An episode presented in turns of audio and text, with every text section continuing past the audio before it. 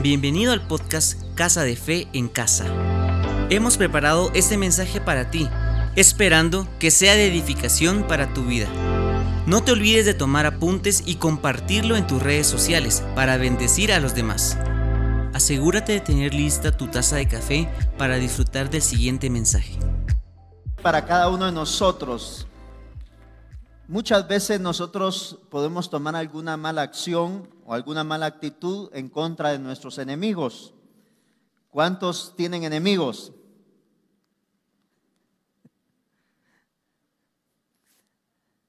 ¿Sí? Y a veces nos enojamos, hacemos malas caras. Hay gente que usa fuera de acá la magia, eh, amuletos, protectores, brujería, violencia, insultos, y mucha gente llega al extremo de hasta pagar para hacer daño. Pero el Salmo 5, 11, 12 nos dice las acciones que toma Dios en contra de nuestros enemigos y las acciones que nosotros debemos de tomar en contra de nuestros enemigos lastimosamente tenemos, hay, hay mucha gente que es envidiosa. Es envidiosa, si usted logra algo, la gente es envidiosa porque eh, no tiene lo que usted tiene eh, o lo que usted está logrando. Y siempre nos vamos a topar con cosas como estas. Algunos hasta les han dejado de hablar, algunos hasta han tenido desprecios porque usted ha crecido y usted ha avanzado. La gente no tiene otras eh, eh, envidia más que el éxito que usted ha alcanzado o sigue alcanzando. Y cuando me refiero al éxito, no estoy hablando solo de, de, lo económico, porque hay gente que piensa que ese es el éxito. Hay gente que tiene mucho, pero no vive con éxito. Entonces, quiero que vaya conmigo al Salmo 5, 11, 12. ¿Lo tienen? Si no lo vemos aquí en pantalla, dice, pero alégrense todos los que en ti confían, den voces de júbilo para siempre, porque tú los defiendes. En ti se regocijen los que aman tu nombre, porque tú, oh Jehová, bendecirás al justo, como un escudo lo rodearás de tu favor. Si usted leyera los versículos anteriores, está hablando de los enemigos, la gente que habla eh, con su boca cosas en contra de otros. Si usted eh, lee los versículos anteriores, habla las acciones que los enemigos muchas veces tienen contra los hijos de Dios. Y nosotros tenemos enemigos. Todos tenemos enemigos. Todos tenemos gente que eh, por alguna razón usted le cae mal.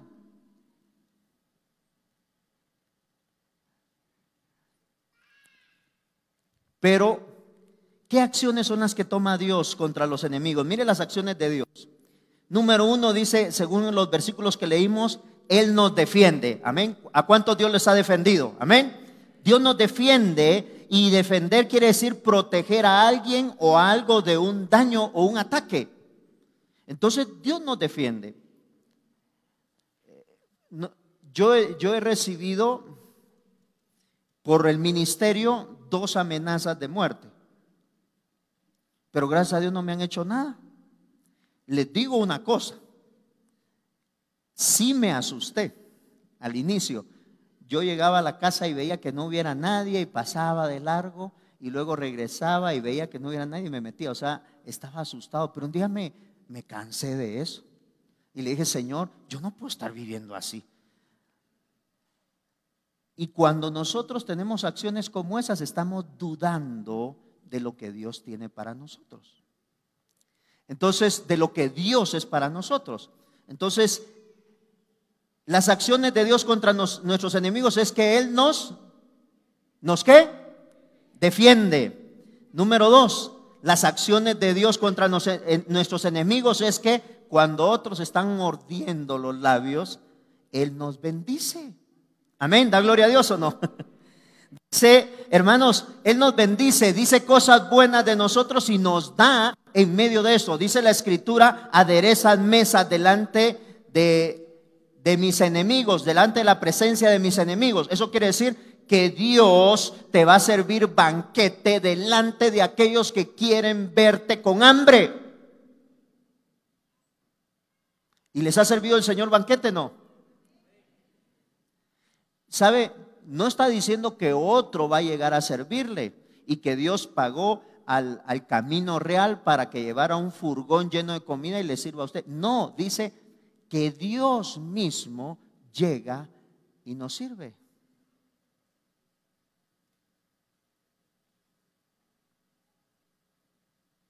¿Qué haría usted que Dios se presente delante de usted y llegue que querés comer marlon? Y los enemigos allá mordiéndose la boca de enojados. ¿Creen que Dios puede hacer eso? Ah, los que creen que Dios puede hacer eso, denle gloria a Dios. Amén. Él nos bendice en medio de cualquier enemigo. Así que usted siéntase contento. Pero hay gente que se aflige y le preocupan sus enemigos.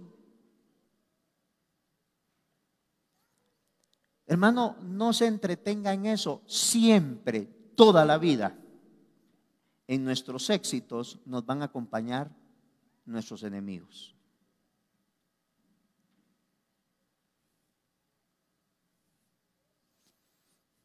Otra acción de Dios es que nos protege con escudo. Dice la escritura, mire lo que dice el versículo 12, porque tú Jehová bendecirás al justo como un escudo lo rodearás de tu favor. ¿Sabe que el escudo era una de las armas eh, defensivas de las mejores?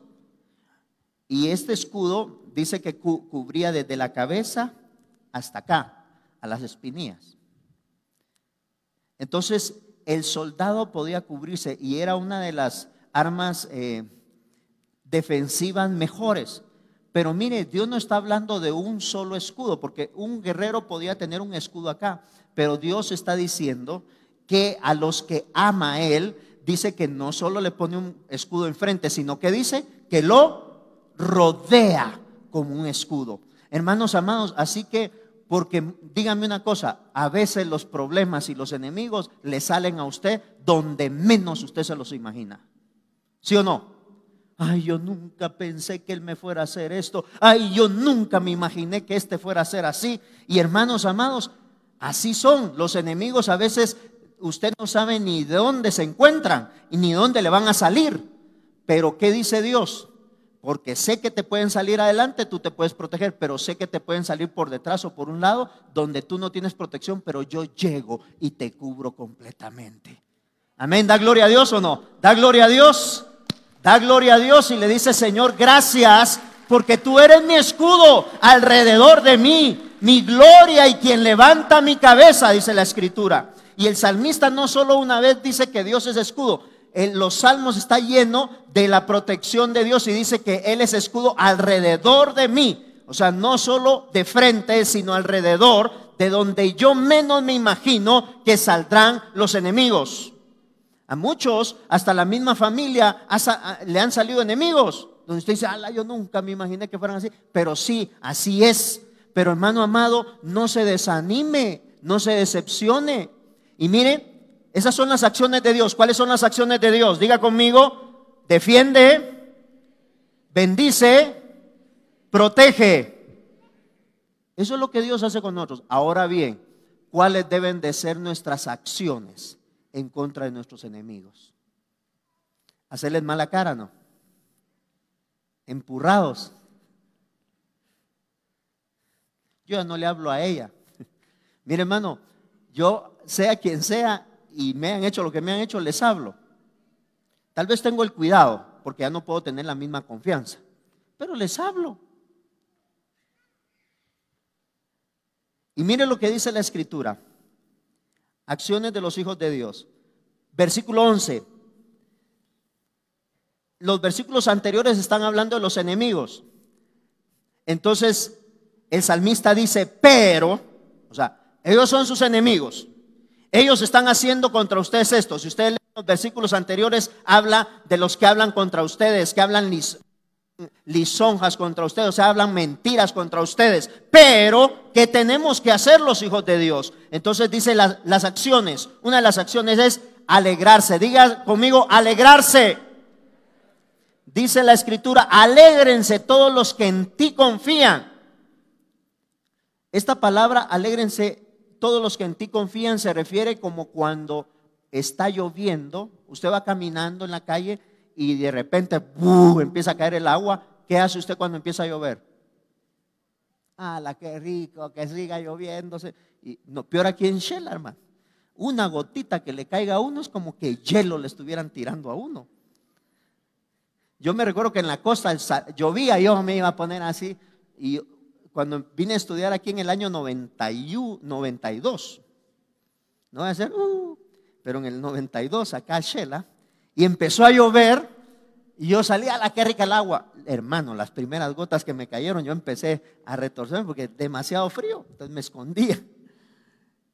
Y hermanos amados, cuando dice la escritura, pero alégrense todos los que en ti confían, dice todos los que se apresuran a refugiarse en ti. A eso se refiere. A los que en ti confían, que significa todos los que rápido se refugian en ti, corren y se ponen debajo de ti.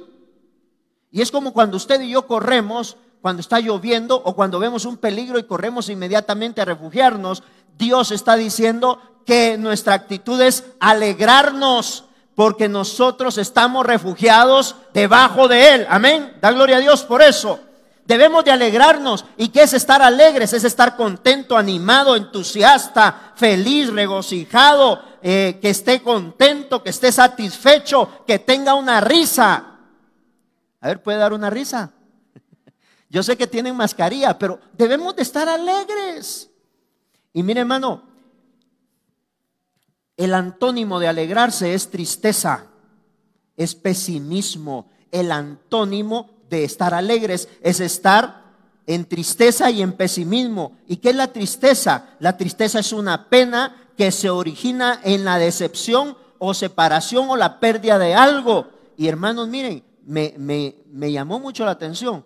Estaba compartiendo esto con un amigo y yo le digo, mira, ¿qué es lo contrario de, de, estar alegre? Me dijo, triste. Y entonces, ¿por qué Dios dice que estemos alegres en medio de nuestros enemigos? Porque la tristeza trae consecuencias. Mire, ¿sabe qué fue lo primero que encontré? Que la tristeza afecta principalmente a los pulmones.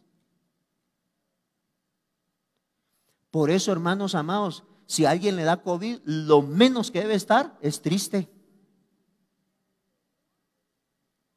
Por eso algunos hermanos solo tosiendo se la pasan, porque están tristes, andan tristes siempre.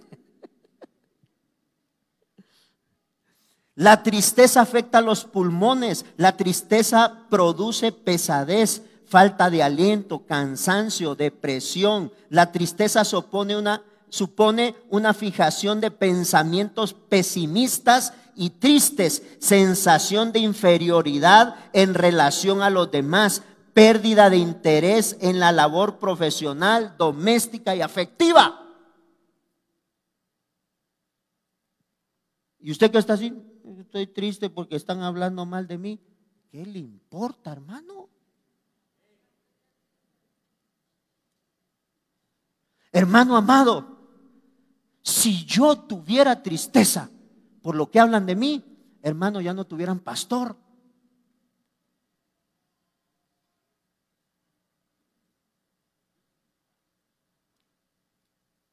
Amén. Mírenme mis enemigos. Estoy alegre. Hermanos, cuando usted está todo, están hablando mal de mí, es que aquel no me quiere, aquellos comiendo y usted muriéndose. ¿Es de Dios eso? Por eso Dios dice en su palabra, miren, van a hablar mal de ustedes, miren, van a decir mal de esto de ustedes. ¿Quiere que leamos el Salmo 5? Porque veo que, mire lo que dice el Salmo 5, esa parte de arriba. porque quiero que le quede bien claro. Mire lo que dice el Salmo 5. El versículo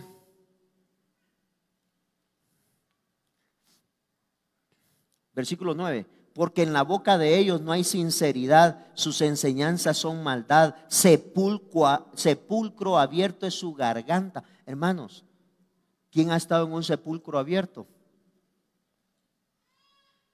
De unos 15 días que esté un muerto ahí. No a pensar, ay, qué rico huele. No, hermano. La vez pasada yo fui a, un, a, que fueran a, un, entierro y hermano estaba, eh, estaban un grupo del MP por ahí y no me recuerdo qué, qué otra entidad es sacando a un cadáver que habían enterrado por XX. Hermano, no era nada agradable. Y la escritura acá dice que los malos son como sepulcro abierto, es su garganta. No solo tienen mal aliento, sino esto se la duplican todavía. Porque andan hablando un montón de cosas. ¿A usted le gusta que alguien le llegue a hablar con un mal aliento. Gracias a Dios que ahora usamos mascarilla. Dios ya me libró de muchas penas. El pastor, quiero hablar con usted. Yo sentía esta asunción o qué. con su lengua hablan lisonjas. Y mire, David dice, castígalos, oh Dios, caigan por sus mismos consejos, por la multitud de sus transgresiones, échalos fuera porque se rebelaron contra ti. Y solo está hablando de la lengua de alguien. Hermano, siempre va a haber gente que ande hablando, pero usted qué tiene que hacer? ¿Qué tiene que hacer? diga conmigo, alegrarse o alegrarme. Alégrese. No ande, hermano amado, viviendo de lo que otra gente dice de usted. Usted viva de lo que Dios dice de usted. Amén. No ande viviendo de lo que la gente anda hablando. Porque hermano, usted le está diciendo a la gente, creo en lo que ustedes dicen cuando usted se entristece. Creo en lo que usted dice cuando usted se entristece. Y le dice a Dios, no creo en tu palabra. Por eso dice que llegan, dice aquí la escritura, dice aquí la escritura, pero alégrense los que, todos los que en ti confían todos los que en ti se refugian, todos los que en ti se guardan. La tristeza, hermanos, incapacita opciones alternativas. O sea, cuando usted está triste, no le haya salida a nada. ¿Y qué tenés? Nada. ¿Y mira qué pensás que hagamos? Nada. Y sus enemigos comiendo carne asada, camarones, mojarras, ¿Y usted? No hay nada.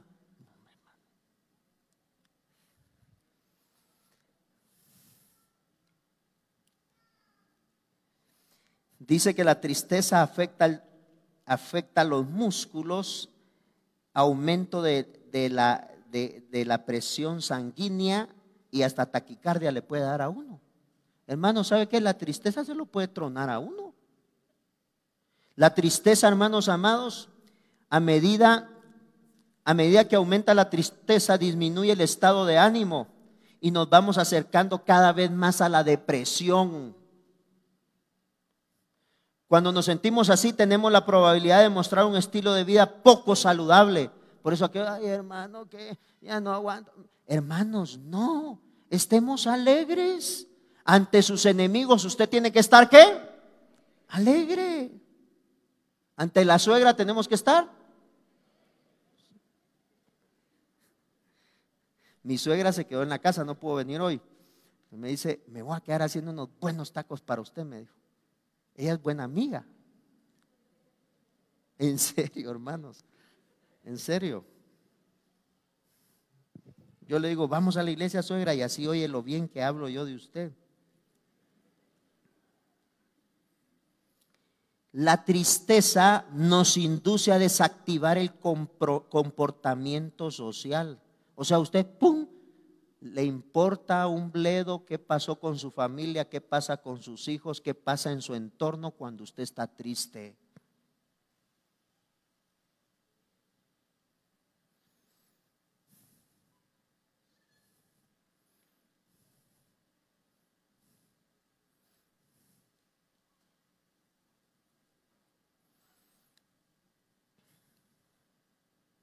Las personas que se mantienen en un estado de tristeza pasan luego a un estado de estar deprimidas y presentan un elevado pesimismo ante la vida que propicia, eh, ante la vida y, y propicia un desinterés por cualquier cosa. Usted mujer está triste, llega el esposo y como que ni llegara. Mi amor, ya vine y la mujer mm, está triste. Ahora, si está triste porque no le da gasto, dele el gasto y ahí la va a hacer feliz. Pero usted le da gasto, la atiende y todo, y está triste. Ay, o al revés, el hermano porque hay mujeres que son bien fuertes y no, démosle, luchemos y qué me importa que anden hablando y qué me importa. Y el esposo, puro de aquellos, cuando le está cayendo agua y están solo recibiendo la... No, hombre, estén alegres. ¿Por qué vamos a vivir triste la vida, hermanos? ¿O cuántas vidas tiene usted, pues? ¿Tiene vida de cola de iguana, no? ¿Sabe que la, iguana, pum, le vuela en la cola y al rato le viene saliendo un tunquito? Nosotros no tenemos eso. Tenemos una sola vida y hermanos, se acaba. Esta vida que Dios aquí nos da se acaba y, nos vamos a la eternidad con Él. Pero disfrutémosla, vivamos alegres. Amén. Amén, viva alegre. Dígale a su pareja que está ahí al lado, vivamos alegres. Dejemos de estar enojándonos por cualquier cosa. Hermanos, mire, el que anda con estas situaciones hasta deprimido pierde el apetito, provoca dolores de cabeza, de estómago y un montón de malestares. Y para poder rendir es necesario tener un buen ánimo, tener energía, alegría, buen humor y estar orientados hacia una buena actividad que queremos desarrollar. Sin embargo, hermanos, la tristeza puede bloquear eso. Y por eso el salmista dice, pero alégrense, porque enemigos siempre van a tener. Entonces estemos alegres. Mientras que aquellos están felices porque le hacen daño a usted, usted esté más feliz porque Dios lo está bendiciendo a usted. No estemos ya, hermanos, molestos, no vivamos enojados. Estemos alegres. No vivamos enojados. Ya me enojaron. Porque no viven alegres, hombre. Miren, hermanos, yo antes me ponía ahí en la puerta, no siempre, pero de cuando en cuando. Y hay gente que cuando lo miraba a uno, le hacía la vuelta. Ahora me pongo aquí, en esta esquina, por lo menos para saludar en carro, y algunos pasan en su carro. Que les vaya bien. Gloria a Dios. Tenemos que estar alegres, hermanos. Luego, ¿cuál es nuestra otra acción? La primera acción, ¿cuál es? ¿Estar qué? Ya Dios hizo sus acciones. Nosotros, ¿qué debemos de hacer en contra de los enemigos? Estar alegres. ¿Sabe qué dice el salmista? El salmista, dar voces de júbilo, dice, cuando tenemos enemigos. Gloria a Dios, otro enemigo más, aleluya. Eso dice. ¿Y cómo llega usted cuando se le suma otro enemigo? Que mira, que no me quiere. Es que mira, que fulano de está. No, hermano. Siéntese, siéntase alegre. Eso quiere decir que va avanzando. ¿Se recuerda el sermón de hace 15 días? Al bendecido hasta los enemigos se le multiplican. Y así es. Hermano, usted quiere ser bendecido, hermano, tiene que saber que va a tener muchos enemigos. Pero ¿qué tenemos que hacer? Seguir adelante, seguir creciendo. Yo prefiero ser bendecido. Amén, ¿o no? Yo prefiero estar bendecido y sé que van a venir con el paquete enemigos. Pero hermano, tenemos que entender que así es. Ahora bien, para terminar, dice que demos voces de júbilo con alegría esta palabra de júbilo también eh, se relaciona con jubileo y el jubileo era la celebración del perdón o de una deuda. Cada 50 años el pueblo de Israel celebraba el perdón y muchos, por ejemplo, si yo le debía a, a le debía eh, una cantidad de dinero y llegaba a jubileo y todavía no le había terminado de pagar, Hoffens automáticamente me tenía que perdonar. Habían unos mañosos ahí que iba el año 48 y faltaban dos años para el jubileo, iban a prestar dinero. Pero había gente que había perdido sus tierras por la escasez que había. ¿Y sabe qué? Dios hacía que en jubileo esas tierras eran devueltas. Entonces el jubileo era una fiesta, imagínese que usted perdió su casa por X razón y después se la devuelven, ¿no se pondría feliz? Si perdiera algo o debiera algo y alguien se acerca y le dice, mira, ya no me debes nada, estás perdonado, era de ponerse feliz. Entonces, eh, aquí el salmista está diciendo, den esas voces de júbilo como cuando se celebra el jubileo griten, alégrense. ¿Y saben por qué? Por tener enemigos. Yo me alegro cuando me regalan un carro, una casa. O, ¡Ay, gloria a Dios! Mire, ¿ha visto usted aquellos que cuando salen en la tele y se ganan un premio gigante, un carro, una casa? ¿Qué hacen? Empiezan a saltar a abrir, y hasta besuquean todo al, al, al que está narrando ahí el asunto, al que está dirigiendo el asunto, y no les importa. Pero ¿sabe qué? Dios nos dice, el salmista nos dice, alégrese y dé voces de júbilo ante sus enemigos.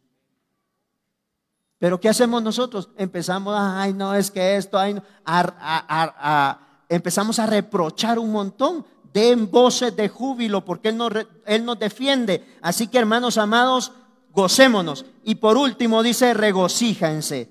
Y regocíjense quiere decir saltar de gozo. Amén. Póngase de pie. Póngase de pie. El regocijarse está relacionado con la risa. O sea que cuando le salgan más enemigos, ¿qué tiene que hacer usted? Eso tiene que hacer. Eso está diciendo la Biblia, no yo. A ver, ¿puede reírse o no? ¿Puede reírse? Alegrémonos, demos voces de júbilo, regocijémonos ante nuestros enemigos. Hey, yo no quiero que usted vaya ahí y estén los enemigos y empiece, eh, leer, leer. No, tampoco. No, porque eso ya es coquearlos a ellos. No, usted disfrute la vida. Hermanos amados, a mí me da tristeza que cuando a alguien le hacen algo, empieza a publicar en redes sociales y empieza a sacar su amargura en redes sociales. No desconfianza a nadie porque yo la di y me, y me la pisotearon. Y todo, sí, amiga, eso pasa, no te preocupes. No, hombre, diga, estoy gozoso, estoy feliz, estoy alegre. Amén. Amén. Amén. Amén. Da gloria a Dios. Gócese. Gócese. Hermanos amados, quiero terminar con un pequeño testimonio que le pasó a un pastor, nuestro hermano Roberto Aldana Sosa. Ha venido a predicar, lo conocen muchos de ustedes. Y algún día lo vamos a tener aquí predicando. Poderosa palabra tiene ese hombre. Pero él me dice una vez, mira Elder, bueno, lo estaba testificando. Dice, compramos nuestro primer carro de agencia hace muchos años atrás, un Mazda 3. Un Mazda 3. Y nosotros felices con nuestro carro de agencia. Y un día se lo robaron. Lo dejaron en un parque y cuando salieron ya no estaba el carro de agencia. No sé si, bueno, no sé si se lo robaron ahí en un parqueo o a punta de pistola ahí en el parqueo. La cosa es que se lo robaron. Y llega y dice, llegó a la casa, me robaron el carro y cómo va a ser. Y todos están emocionados con su carro de agencia. Y ahora ya no lo tenía. Que todas las cenas era llorar por el carro de agencia. Era, ¿y por qué lo dejaste ahí? Lo hubiéramos dejado aquí, le hubiéramos pagado seguro, le hubiéramos hecho esto. Y todas las noches, por 30 días, estuvieron así. Hasta que una noche, el pastor Roberto dijo, ya basta. Dejemos de estarnos quejando por ese carro. Hoy vamos a cenar diferente y vamos a empezar dándole gracias a Dios y a gozarnos porque nos dio comida y no importa el carro. Dice que se pusieron de pie, empezaron a adorar a Dios, empezaron a llorar. Dice que ese lugar se inundó de la presencia de Dios. Entonces ya que terminaron ese momento, entonces se sentaron y dijo, comamos felices, porque Dios nos ha bendecido. Y empezaron a comer cuando suena el teléfono. Y sale la hija a contestar y dice, papi, es una llamada para ti. ¿Quién es? No me quiso decir. Y fue el pastor Roberto. Mucho gusto. Y la, la otra persona dice, Pastor Roberto Aldana, ¿cómo está? Dios le bendiga. Mucho gusto, Dios le bendiga. Cuénteme en qué le puedo servir. Pastor, mire, yo soy, yo era miembro de Iglesia de Dios, pero me descarrié y dejé de asistir y ya no voy a la iglesia. Lastimosamente me dediqué a delinquir. Tengo una banda de robacarros. Y quiero decirle que cabalmente me pasaron el reporte de su carro que lo íbamos a desarmar. Y Pastor Roberto se lo quiero devolver. Se lo voy a dejar en tal lugar y usted lo llega a traer ahí. Y ahí va a estar el carro intacto. Pastor Roberto fue y ahí estaba el carro como que sin nada. Hermano, ¿qué le quiero decir con esto? Alégrese. Gracias por llegar al final de este podcast. Si bendijo tu vida, no te olvides de compartirlo con alguien más. Y recuerda, en Casa de Fe amamos a Dios y a las personas.